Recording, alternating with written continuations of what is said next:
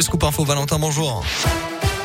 Bonjour Alexis, bonjour à tous. Eh bien, c'est un peu compliqué actuellement. 7 km de ralentissement sur l'A7N pour rejoindre Lyon. Ça se passe de Saint-Cyr sur le Rhône à Sessuel.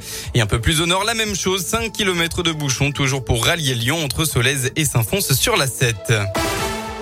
À la une de l'actualité vers un pass sanitaire local, un conseil de défense va prochainement se pencher sur une possible adaptation des restrictions liées au Covid-19 en fonction de l'évolution de l'épidémie. C'est une annonce tout à l'heure du porte-parole du gouvernement Gabriel Attal.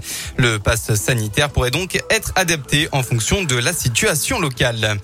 À Lyon, en raison d'un mouvement social au TCL, les lignes de tramway et de bus seront fortement impactées. Demain, les conducteurs protestent contre l'insécurité grandissante sur le réseau des transports en commun lyonnais.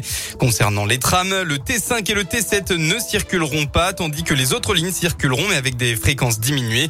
Pour les bus, une quarantaine de lignes ne circuleront pas non plus. Euh, vous pouvez retrouver toutes les infos sur radioscoop.com. Un drame ce matin dans le nord du département. D'après le progrès, vers 7 heures, une vendangeuse euh, d'une vingtaine d'années était à pied sur la D17 à hauteur de Juliena a été percutée par une voiture. Le conducteur a pris la fuite.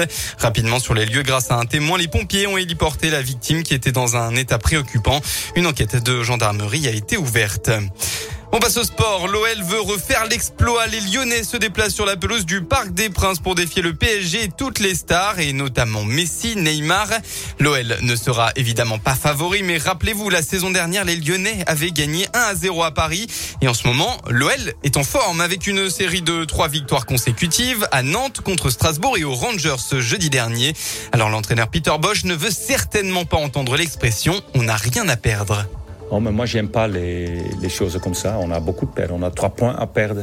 On a gagné notre dernier trois matchs. Je crois aussi on joue avec des petits pas, mais de mieux en mieux. Donc, euh, on veut gagner ce match-là aussi. PSGOL, le coup d'envoi est tout à l'heure à 20h45. Ce sera Santiago Mendes, Léo Dubois, ni Moussa Dembélé, tous les trois blessés et forfaits. En revanche, Kylian Mbappé est lui dans le groupe parisien sans aucune certitude sur son état de forme. Et puis tout à l'heure, Nice et Monaco se sont neutralisés sur le score de deux buts partout.